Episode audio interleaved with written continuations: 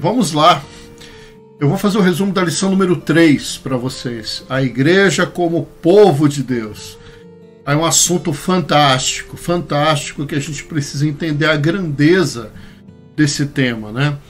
É, todas as nossas lições são baseadas nessa revista aqui, ó, que é uma revista da Convenção Batista Mineira que traz aí a, apoio para PGM, são uma lição por semana que a gente está estudando na verdade na classe de adultos, mas isso aqui é para você se incentivar a participar da escola bíblica em todas as salas que nós temos disponíveis para as idades, para todas as idades, né? Então a igreja como povo de Deus. Esse tema da igreja como povo de Deus é um tema muito forte para nós, né? E é importante a gente entender o tamanho da, dessa, dessa é, honra e também dessa responsabilidade. Eu quero ler com vocês o texto que está em João, capítulo 17. Na verdade, esse capítulo inteiro, tá? Mas eu vou ler apenas alguns versículos aqui. É, é chamado de oração sacerdotal de Jesus, né? Então, aquela oração que Jesus faz em favor dos seus discípulos, em favor das suas ovelhas, em favor da sua igreja. E Jesus diz assim: Eu não oro, eu não rogo que os tires do mundo, mas que os proteja do mal ou do maligno. Eles não são do mundo, como eu também não sou. Santifica-os na verdade, a tua palavra é a verdade.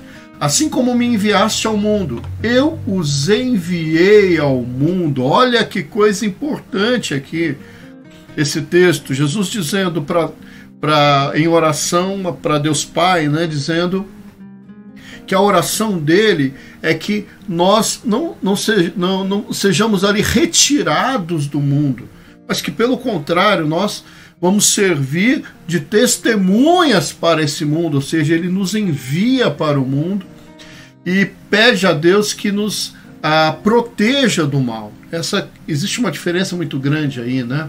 Então a igreja é uma igreja separada, mas não é separada do mundo, não. ela é separada para Deus para servir de testemunha para o mundo, né? Em favor deles eu me santifico, versículo 19, para que também eles sejam santificados na verdade. A minha oração não é apenas por eles, por eles. Aqui, depende da sua tradução, vai, vai dizer: minha oração não é somente por estes, dando a ideia que Jesus estava orando ali pelos discípulos próximos dele. Rogo também por aqueles que crerão, olha o verbo no futuro, em mim, por intermédio da mensagem deles. Olha, meus amados, esse texto é suficientemente bom para a mensagem. Ele é suficientemente bom para nós entendermos que a, a, igreja é esse corpo de, de Cristo, é essa, a, é, é, é essa é, esse, a, a igreja ficou como esse agir de Deus no mundo para testemunhar dele, né? Essa lição ela vai nos levar a pensar sobre isso, sobre esse chamado, sobre essa importância, né? E ela vai trabalhar três figuras da igreja, como a igreja como rebanho de Deus, né? Então Deus como pastor, Jesus como pastor e nós como ovelhas vai trabalhar também a figura da videira verdadeira, ou seja, nós como os ramos ligados a um tronco principal que é Jesus, né? E também o conceito de corpo de Cristo, né? Sendo Cristo o cabeça e nós membros do corpo com as nossas diferenças, com as nossas peculiaridades, com a nossa forma peculiar de pensar e de, de agir mas ainda assim formando um único corpo em harmonia. Muito boa essa lição, muito boa. Né?